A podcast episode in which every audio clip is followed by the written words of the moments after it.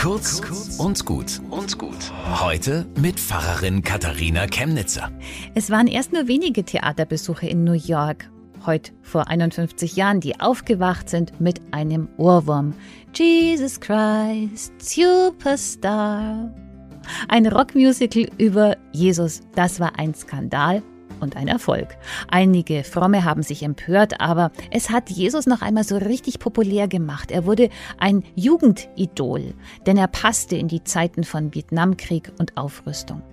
Die Jugend wollte auch damals die Welt zu einem besseren Ort machen. Das ist ein Geheimnis von Jesus, dass er die zusammenbringt, die Frieden stiften, die liebevoll das Zarte beschützen wollen.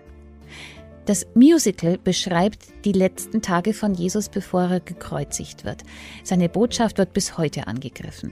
Krieg, Hass und Lüge sind bis heute seine Gegner. Und da greift das Musical zu einem heftigen Kunstgriff. Es endet mit dem Tod am Kreuz, mit dem Scheitern und lässt die große Frage zurück, war's das? Gewinnt das Böse? Wir wissen, wie die Geschichte weitergeht. Jesus ist stärker als der Tod.